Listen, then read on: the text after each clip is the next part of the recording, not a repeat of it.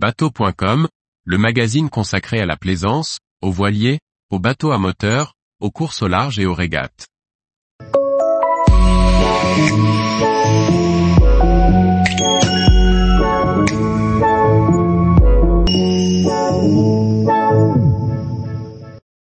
Mon baromètre enregistre une forte chute de pression qu'en conclure.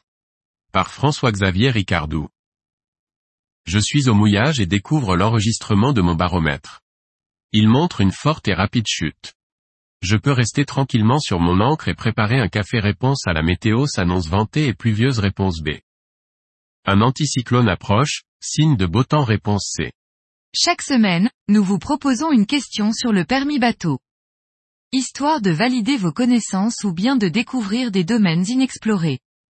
Cette semaine, nous abordons une question sur la météo.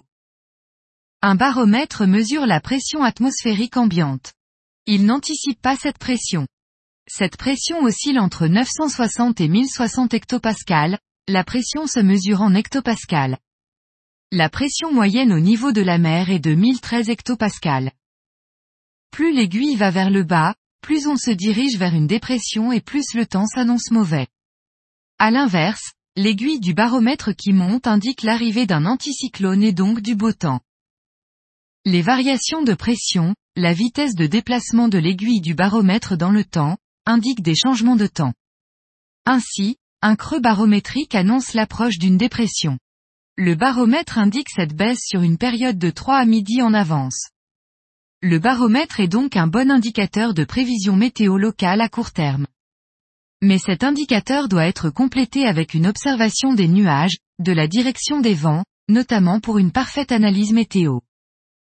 Plus ce creux sera profond, plus la pente ou la chute de pression est importante et plus le vent s'annonce comme violent avec de la pluie. Dans notre exemple, le creux enregistré annonçait une forte tempête hivernale sur nos côtes. À l'inverse une chute brusque du baromètre en été avec de la chaleur annonce un orage. Tous les jours, retrouvez l'actualité nautique sur le site bateau.com. Et n'oubliez pas de laisser 5 étoiles sur votre logiciel de podcast.